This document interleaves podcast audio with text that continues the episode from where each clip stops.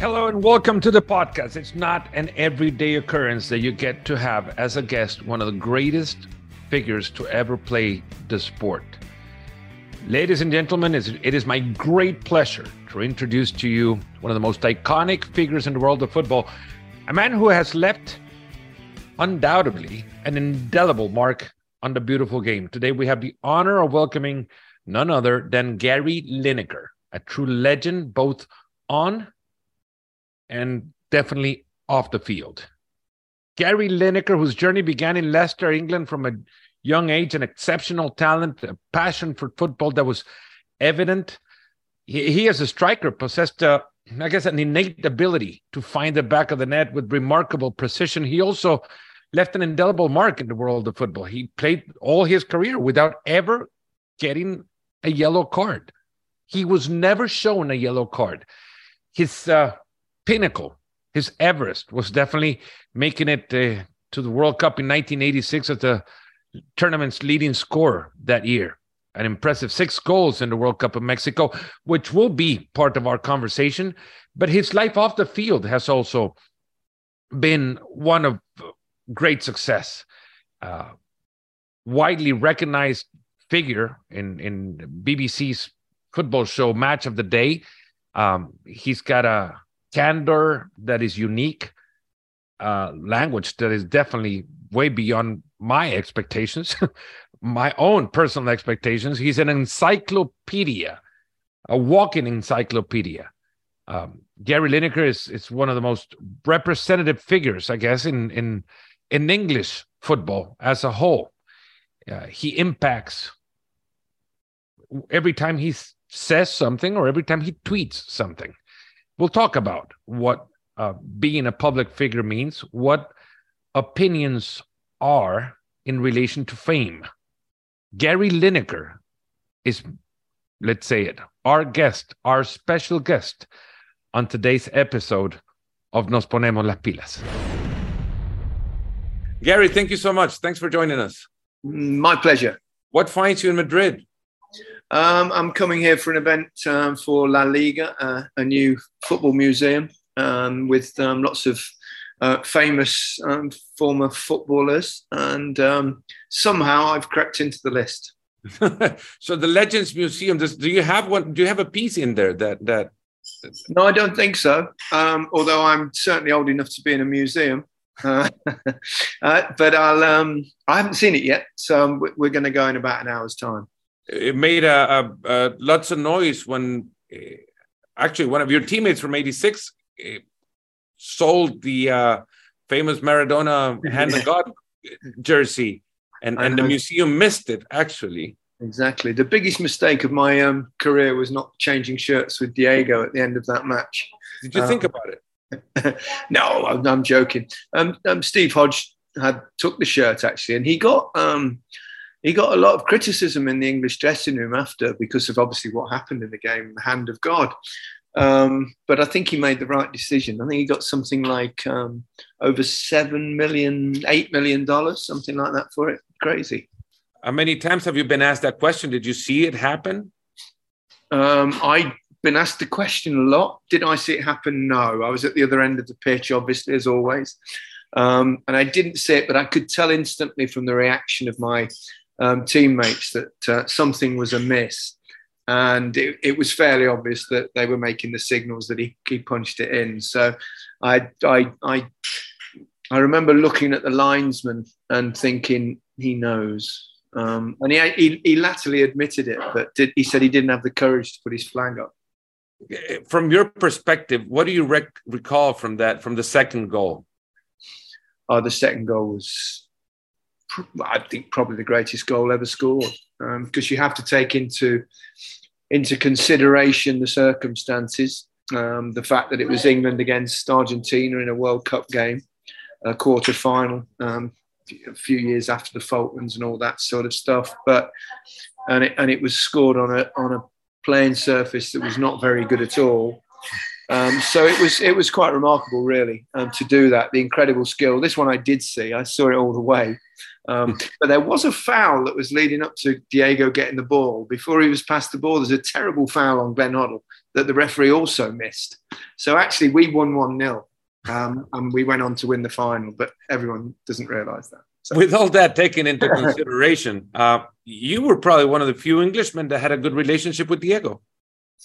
I did have a good relationship with Diego. I'm not the kind of person that bears grudges. Um, I admired him as a footballer. I, I, I thought he was, you know, I never thought I'd see a better player ever than than Diego.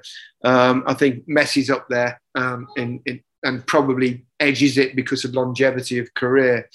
But Diego was something special, and I like, and he was a great person. He, yes, he punched the ball in, he got away with it, but I blame the I blame the officials more than I do him.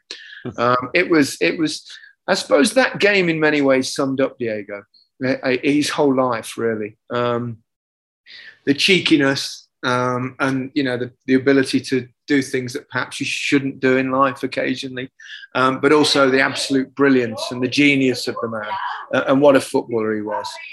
So when you put them together, and it's, it's I hate comparing, and I'm not comp- yeah. asking you to do so. Um, where is Messi in, in, in the realm of all the greatest of all time? Well, I, I again, it's I, I don't like comparing either, especially those two. But the similarities between the two are, are extraordinary on the field. Uh, they're very different personalities off the field.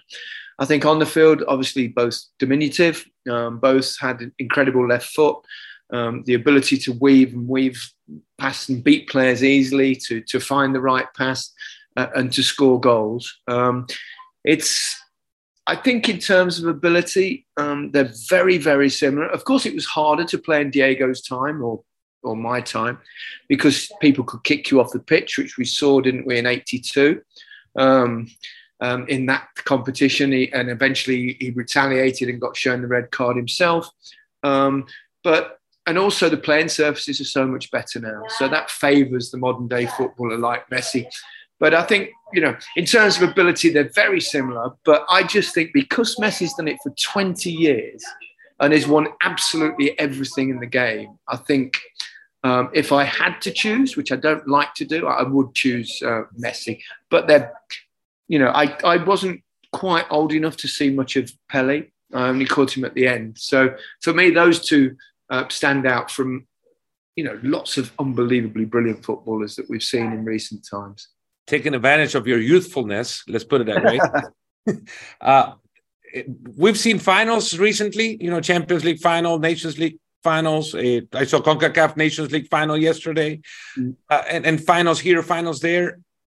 Where can we rank the 2022 Qatar World Cup final when we recall what finals are. And and and usually us as journalists go, oh, you know, finals are meant to be won, not played.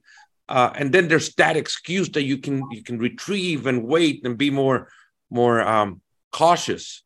Yeah. We just remember of Argentina playing the way they played in 22 in that final, and France coming back. Where does that rank?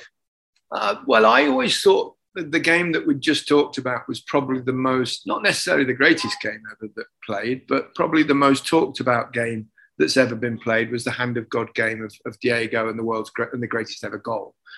But I honestly think this this World Cup final was truly extraordinary. I mean, it looked like being a very mundane, comfortable 2 0 win for Argentina, who were very dominant in the whole game.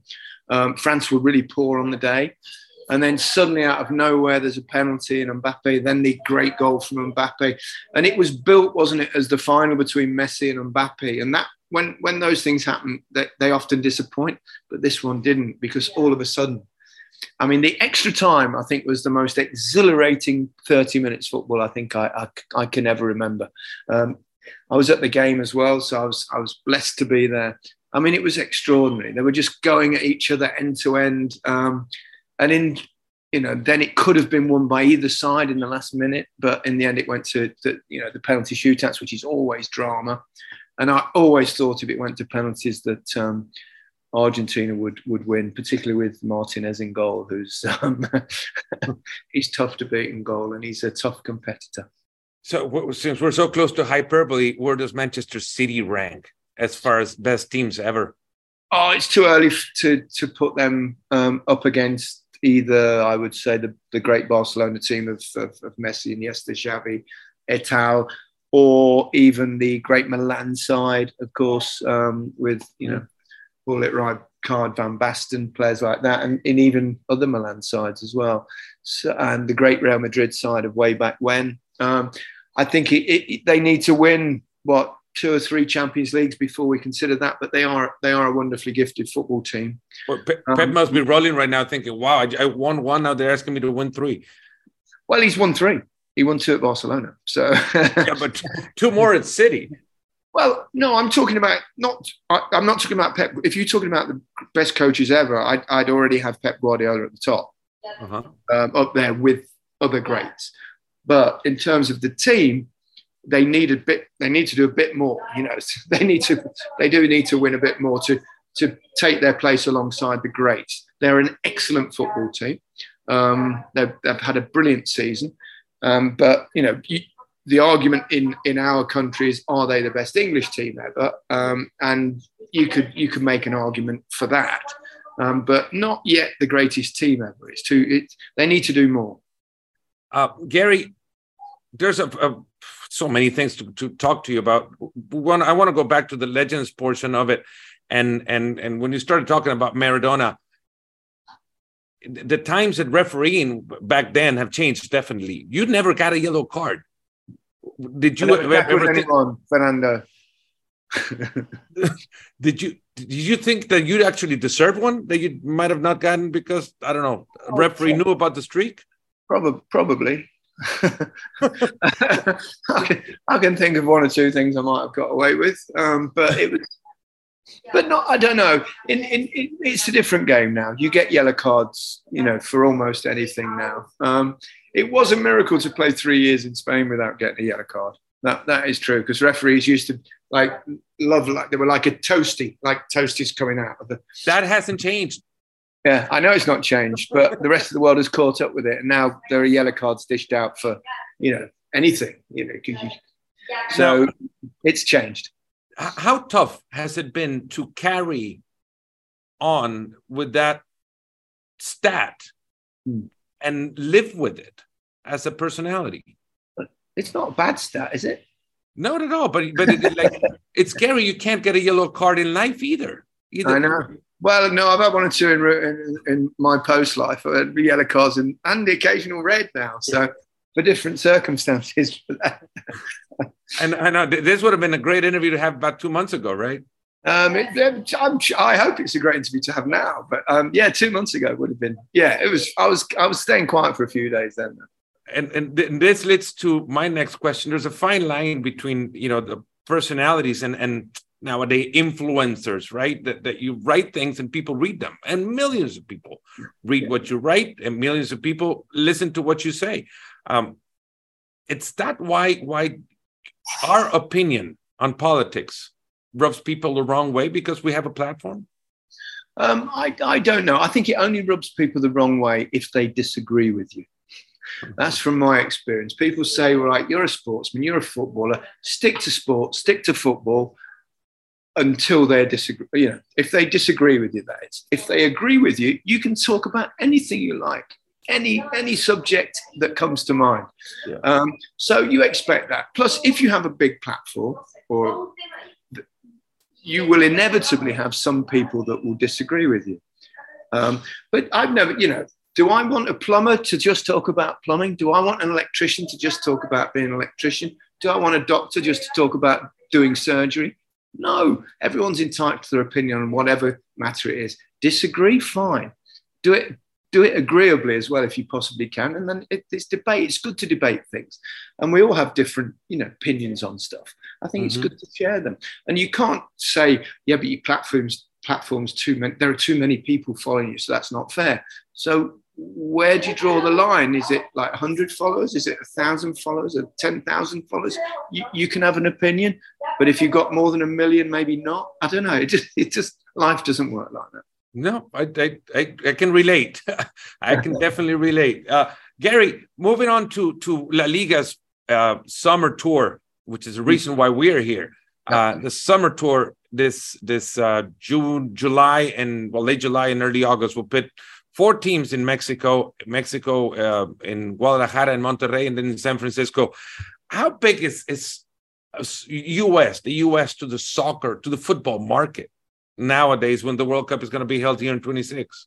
Well, it's growing, isn't it? Anyway, we can see that there's a lot more interest, and, and if, as seems likely, that Messi will join um, Miami into mm-hmm. Miami, then that's going to make a, a massive interest levels will get bigger and bigger. So I think I think it's becoming more and more important in, in the US. There's no question about that. It's a growing sport. The interest is is escalating very quickly. Um, and, and why are teams from from Spain or England or Germany going to the US or even Mexico and, and Central America? Um, because they can see a growing market. Um, and there's no question that is that is the case. Finally, the Americans are working out that football is the best sport of all. Um, although a lot of them will still resist that. But anyway, it's only time. It definitely there's is a place in the ecosystem of sports for football in in America. There's definitely a place in in the ecosystem eh, of British sports for for Americans as well, right? And and you can tell that from the ownership of half of the American, half of the Premier League teams being yeah. Americans. Yeah, exactly. Um, and I, and that in itself tells a story that they're, mm-hmm. they're, investing in English football clubs. But also, you know, you go to schools in America now, and I think it's just about the most played sport um, in, in in schools. So. Um, it is growing. It's inevitable. It's a global sport. It's huge around the world. It's so important to so many people. It's you know, it's almost like a religion to so many um, nations around the world. So um, they're catching up. Gary, we're going to let you go off to to the museum. Uh, hopefully, next time we can actually meet in the museum, and you and I can can look at one of your pieces there. Well, maybe, maybe that would be great. That like a boot great. from 1986. Do you still have it? I think that my boots from '86 are actually in um, in the Adidas Museum in Germany. Oh, look so maybe we can prize them out. Gary, thank you so much. Give them back. my pleasure. There you have it. Gary Lineker, above and beyond one of the greatest figures in the world of football today, both as a player and now as a an off the field figure. Gary Lineker is also an ambassador for La Liga and is in that position, in that form that he has joined us today as a guest on the show. La Liga will be host- hosting the uh, summer tour this summer. For more details, you can log on to laliga.com or espndeportes.com. Games in Guadalajara on August 2nd. The Derby, Sevilla, the, the El Gran Derby, the Sevilla Derby between Betis and Sevilla. On that same day, Real Sociedad will face against will face Atletico de Madrid. And then three days after, we cross the border and go to San Francisco, where they will play in Oracle Park, the San Francisco Giants Stadium, a double header that will pit again those four four teams against each other. It will be a great event. Looking forward to seeing you either in Guadalajara or in San Francisco, but we'll definitely see each other over there. Again, thanks for joining us. It has been a special episode of the podcast, and we'll see you on the next one.